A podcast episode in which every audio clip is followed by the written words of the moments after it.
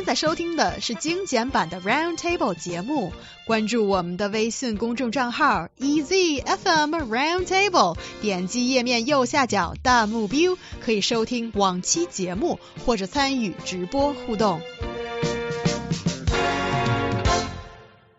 China has grown by leaps and bounds during its quest for greater domestic innovation, becoming a world leader in sectors like robotics based manufacturing and consumer software. But one of its most recent accomplishments is in an area that's considerably more basic for some people that is called ballpoint pens. Now, the world's biggest manufacturer of ballpoint pens has finally developed its own pen tips, ending a long term reliance on imported ones. So, tell us more about what is the big change right now? Sure. So Taiyuan Iron and Steel Group, or Taigang, which is based in Shanxi Province, my hometown, proudly saying it, said it has mastered the production of steel components for pen tips after trying for five years.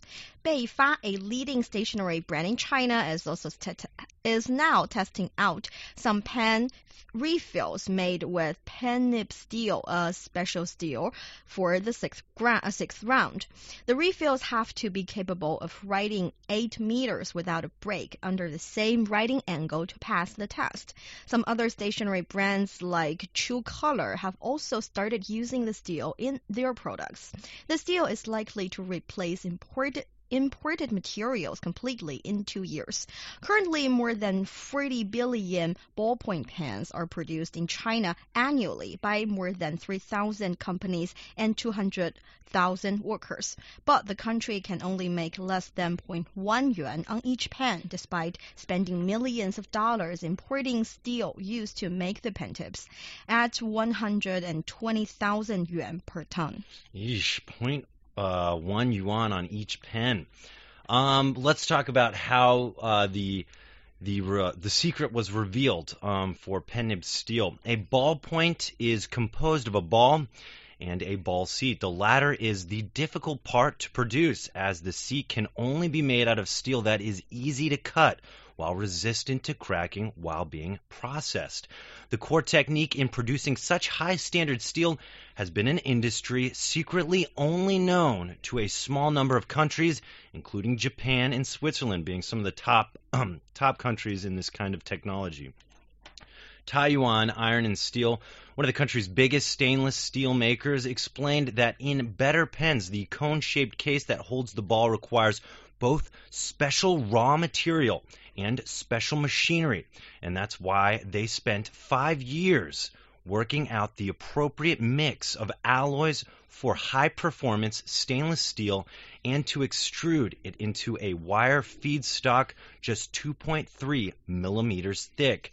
Um, I think you guys are getting the idea that these things are actually quite difficult to make, though it's something maybe we've always taken for granted. You know, a pen is always so inexpensive, you don't think that maybe the technology that went behind them is such a big deal. But I think we're seeing here, you know, like this is actually a huge deal. China has been relying on foreign uh, foreign raw materials for making ballpoint uh, ballpoint pen points and requires stainless steel with high performance and high precision processing. But China has lacked the key technical skills and materials until just recently. I, I imagine it's estimated the country has to pay 15 million US dollars every year to import more than 1,000 tons of such steel for production. So, in some ways, this could be saving people a lot of money. Yes. Well, we are not completely sure how much it's going to be saving because we mm-hmm. don't really know for sure how many pens 1,000 tons of such steel could uh, be making, I mm-hmm. suppose. Mm-hmm. And here, what's really interesting, and also I think uh, it is opening eye, people's eyes to something that we didn't know about. Is first of all, it's something so small, so so common that it is a pen that you use pretty much every day. Has actually involved um, foreign imported technology. Otherwise, mm-hmm. you simply don't get a good pen, and that is the part that a lot of people simply didn't know and went wow as we saw this piece of news. But why is it that China simply just couldn't make these ballpoint pens pen tips, excuse me. Let's be Mhm. very exact Yes. with what's going on here in the past. What is this very special uh Technology. yes, that that basically we don't have in this country. Well, we assume there. Are, well, we and also our researchers have a, have come up with several explanations according to this issue. And the first one is, like Ryan has said.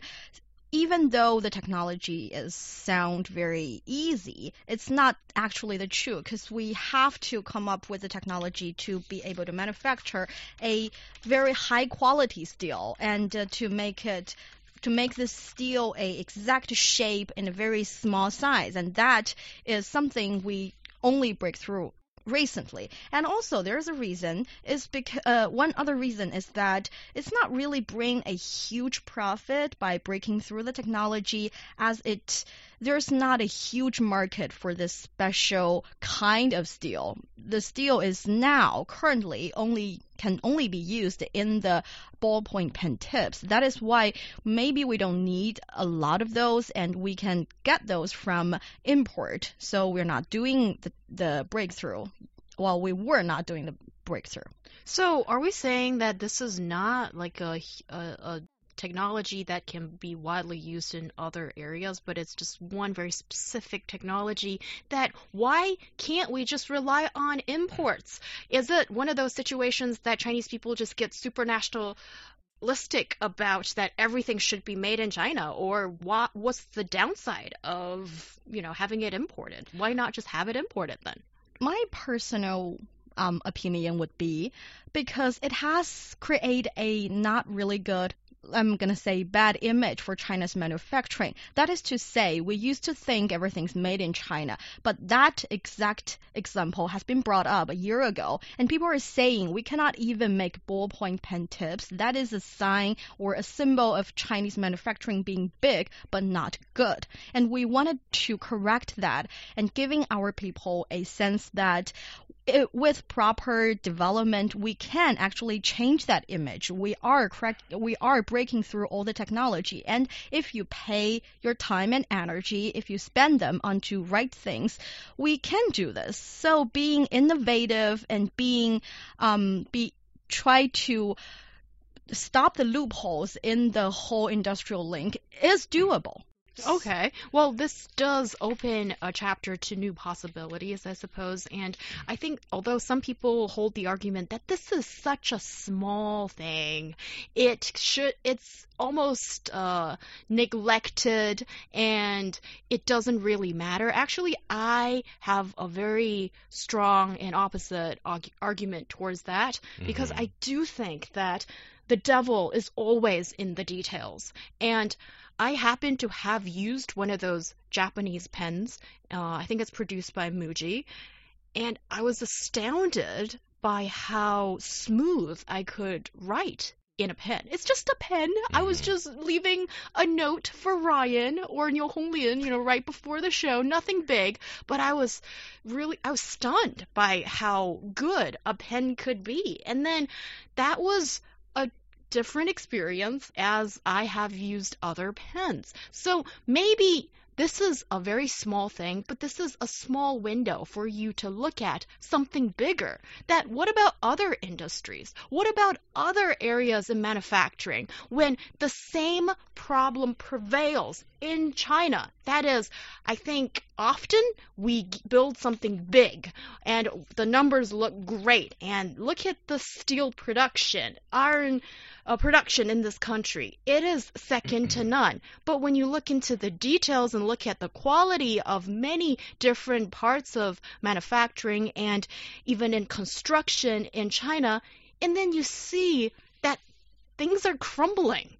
And that is the part I think frustrates Chinese people. And that is the part that why it got the attention of so many Chinese people. That is, we tend to um, look at the small trivialities, but we see the bigger picture and we see what's lacking in the bigger picture. And that's the part that I think actually needs our attention.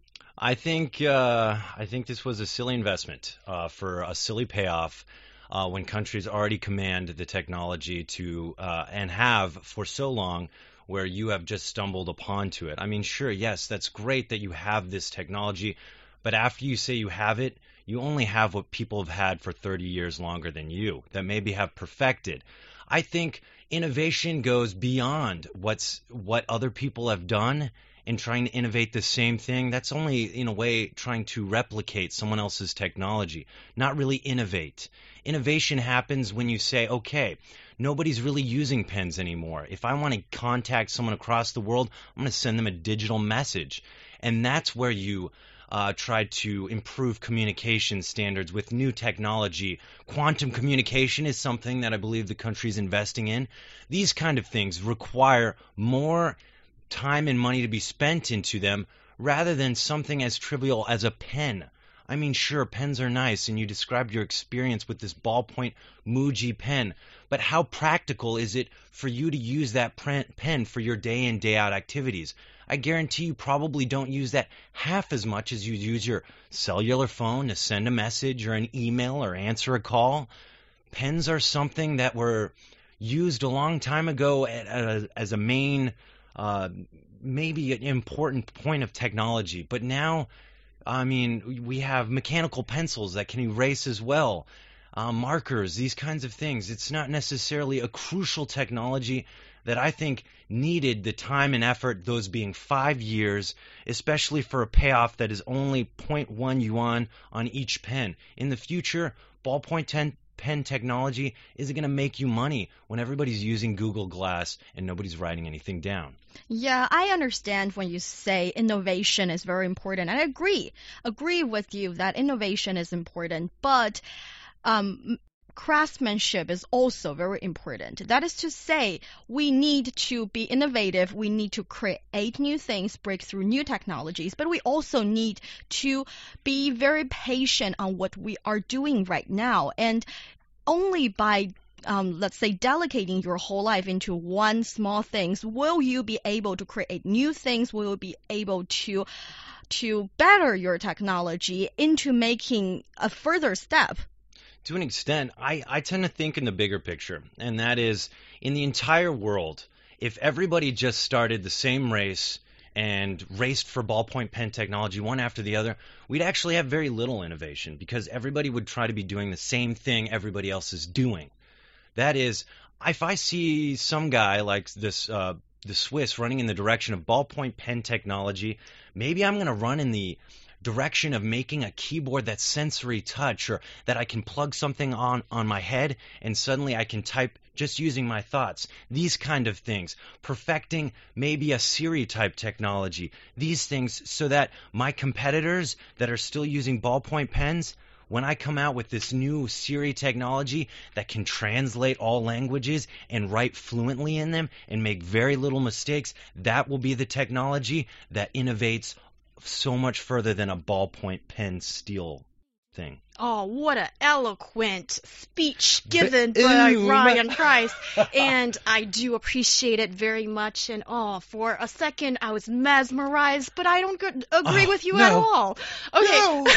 No. no. Ryan, yeah. you're absolutely correct in wanting to look at the big picture. And I think it's Thanks. important to see what other countries, what other people, companies are doing, especially in the sense of uh, uh, R&D, that's research and development, and try not to repeat your uh, the process using more energy and money and to some extent that could be a waste i do agree with you in that sense. But however, in China, I think we should stop looking at just the big picture. Look at the way we have developed in the last 30 years on the road of modernization and in the name of development. We've only looked at the big picture. What China needs is more people to look at the detail and not be um, losing your focus when you're just looking at the big number of growth as you're missing out so much and losing out on so much along the way. And that includes not being able to develop your own little ball pen point or the tip of it as I tend to look at the different industries in this country that often there isn't that attention given to the small details. And it is the small details, if you perfect it, that will significantly increase uh, efficiency and user experience in so many different ways. I would actually even go as further to say that in China we lack, or let's say there is an absence of perfection. And that's the part when we go to countries like Switzerland or Japan and we are shocked and we are stunned. But there are people, I would quote Niu Honglin again, devoting their lives to one simple thing. That could be making that pen, or that could be making the best tempura in the world, or making the best mm. toilet in the world when the toilet seat cover is so smooth, when the water is coming out at the exact right speed and tension that your butt feels so great. Okay. You don't get that here. Why That's- is that? But don't you think that also that's a linear way of thinking that it's just to be good at one thing, ballpoint pens, and that is the future. Yes, I agree. Their craftsmanship in certain things like watches and pens, it's nice. But I have a very nice digital Fitbit watch that is innovative, that reads my heartbeat, and that's for my everyday practical use. More people are buying those. Sure, this is maybe a status thing. It's nice, but in the grand scheme of things, it's not innovating any new technology. When you have a Swiss watch that has been made out of diamonds and quartz and whatever, super nice things for 200 years, that doesn't create innovation. And I think as a country, you should say, okay, how many other countries are trying to innovate and in what areas? And look at those. Is anybody trying to innovate on the ballpoint pen or the brush? Like that's, I just feel like those are dying technologies. We need to look towards the future. If you want to look at the bigger picture, let's look at the big picture here. We all know that in 2016, Chinese the growth rate of China's economy is slowing down a little bit, and we have this um, this reform of the economic growing structure. And now let's take a look at steel. We are create we're making producing a lot of steel, but they can only be sold in a very low price. That is because they are not high quality steel, and they're they can't be used in a lot of high um, technology needed kind of kind of industry or product. And by creating or breaking through this technology, we're one step further into creating high quality steel, and that feeds the industrial capacity decrease kind What- of trend, and kind that is in, important. Chinese people tend to, like He Yang said, look at the bigger picture and trying to make the number beautiful, and that is like a technology building full of vacant, New and we need to fill that vacant to New make the building solid and can be there in the future. What kind is that what you're using this steel for? Is that what the ballpoint 10 I Of think I the- don't I don't think it's as as as lucrative of a steel as you think. I don't think it's used in uh, so many buildings and whatnot. I think it's learning how to get tensile strength, which is the smallest amount of steel, um, as strong as possible. Maybe you have something there, but we can only guess. We Yes. can only guess. What we do know is that the point of them trying to discover this technology, as they have told us, is to figure out how to make ballpoint pens, which honestly, in the grand scheme of things, sounds pretty pointless. Well, Oh, no pun intended. Also, I do want to say that if there is a secret uh, steel thing that they're going after, why not say it? So people could be like, oh, that makes sense. That's really great. Okay, well, what a heated discussion. You guys are at each other's throats, and it's wonderful seeing that. Yes, what a heated discussion. Actually, I feel Ro- like a gladiator in here sometimes. Me too. You're like the Roman emperor urging us on. I still have things to say, just so you know. and, and for sure, I think uh, both of you hold very, very strong position. And Ryan, actually, I'm sorry to say, I don't Mhm. agree with you Well, again. You've been saying that the whole, the entire conversation. Don't be sorry. Uh, okay. Um, so basically, I think you said earlier Yeah. that you know this is probably investing into a technology that is maybe useless or, or very with very little worth. Right. But often with innovation and technology taking it to the next step, scientists, technicians don't know what the end point is.